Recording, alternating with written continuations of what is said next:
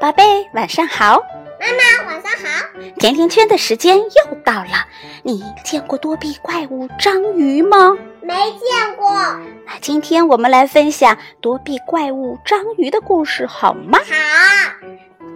如果你有八只胳膊当腿用，或者有八只腿当胳膊用，如果你的眼睛从你的胳膊或者腿上长出来。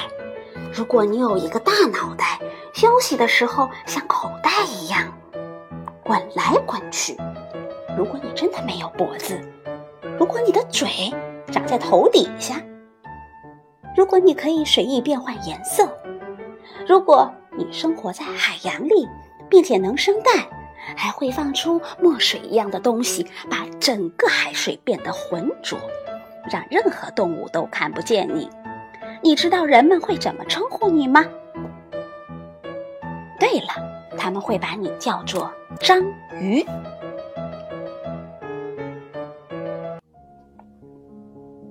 不久以前，人们讲过一个故事，说深海怪物从海底钻上来，伸出颤动的长胳膊，会把大船给缠住，拉到水底。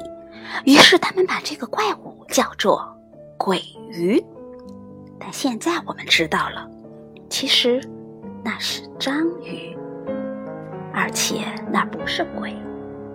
章鱼长不了很大，有些比我们的手掌还小。它们中大多数比人小，而且不难看，也没有危险性。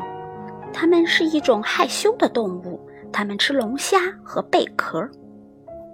如果你想靠近它，它会用八只橡胶一般的胳膊或者是腿，沿着海底“出出”很快跑开。章鱼通常会单独生活在海底的岩石中间，这些地方的水不很冷，也不会很深。有时，它甚至用那长长的胳膊或者叫做触角来移动岩石，为自己做窝。章鱼能干出比你想象得到的任何生物都能干到更多更奇怪的事儿。它的身体里没有骨头，所以它可以像橡皮一样随意的伸展。它可以挤得扁扁的，或者卷成一小卷，然后紧紧地通过岩石间的缝隙，然后在突然之间恢复原是。橡胶般的胳膊下边会有很多小圆吸管或者是吸筒，它们可以用这些吸管在陡峭的岩石上爬行或者抓住东西。它们会像橡胶一般的吸筒，那也许就是你在玩具或者是画框上看到过的。它们可以用它粘贴在墙上。最奇怪的事情之一是，章鱼可以变换颜色，在绿色的海草中捕食，或者躲避敌人的时候，它就会一下子变成绿色，这样它的敌人鲨鱼和海鳗就看不见它了。如果在一块棕色的岩石附近，它会立刻变成棕色。如果它突然受到惊吓了，它会全身溢出许多不同颜色的浪花，粉红色、蓝色、绿色、棕色，或者是灰色。它甚至还能改改变皮肤的触觉，有时候是光滑的，有时候是粗糙和凹凸不平的。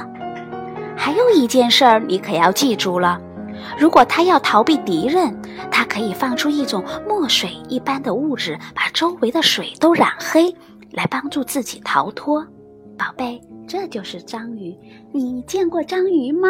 没有。那周末妈妈带你去见见章鱼，好吗？好。好，今天的故事就到这儿了。晚安。明天见。明天见。